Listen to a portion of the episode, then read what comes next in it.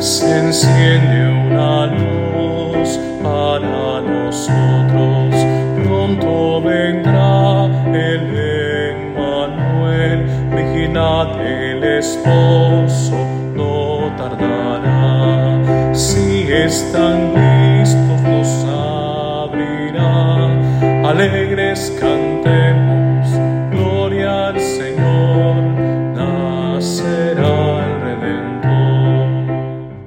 Creyendo con sencillez, lunes de la primera semana de Adviento. Hola queridos hermanos, soy el Padre Juan Carlos Cuellar de la Parroquia Santa Alicia en Altavista, quiero compartir contigo una breve reflexión en este tiempo de Adviento. El libro de Isaías es particularmente citado por la Sagrada Escritura durante el tiempo de Adviento. Este es el libro del Antiguo Testamento, de hecho, más citado en el Nuevo después de los Salmos.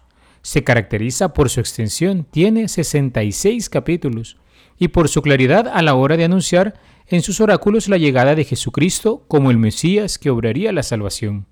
San Agustín de hecho decía que este profeta, entre las reprensiones que hace, las instrucciones que da y las amenazas futuras que anuncian al pueblo pecador, profetizó sobre Cristo y sobre la Iglesia muchas más cosas que los otros profetas.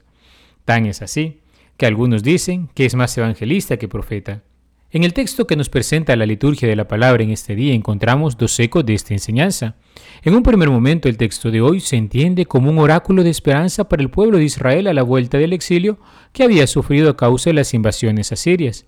Pero también se ha visto en este la reconstrucción final de Israel con la llegada del Mesías y la salvación que éste proporcionará a los supervivientes que hayan quedado, reuniéndolos en el monte Sión.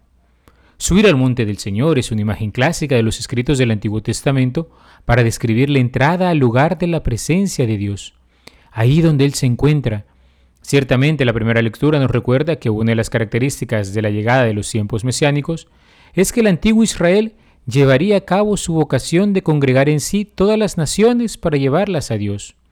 Hoy nos maravillamos porque cuando vemos en el Evangelio cómo un no judío, el centurión romano, acude a Jesús, nos damos cuenta que estas promesas se han comenzado a cumplir.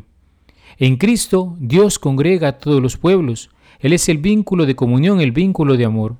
Asimismo, sabemos también que su misión será continuada por su cuerpo místico, que es la Iglesia. Ella se convierte en el lugar donde todas las naciones se reúnen para dar culto en espíritu y verdad al Señor.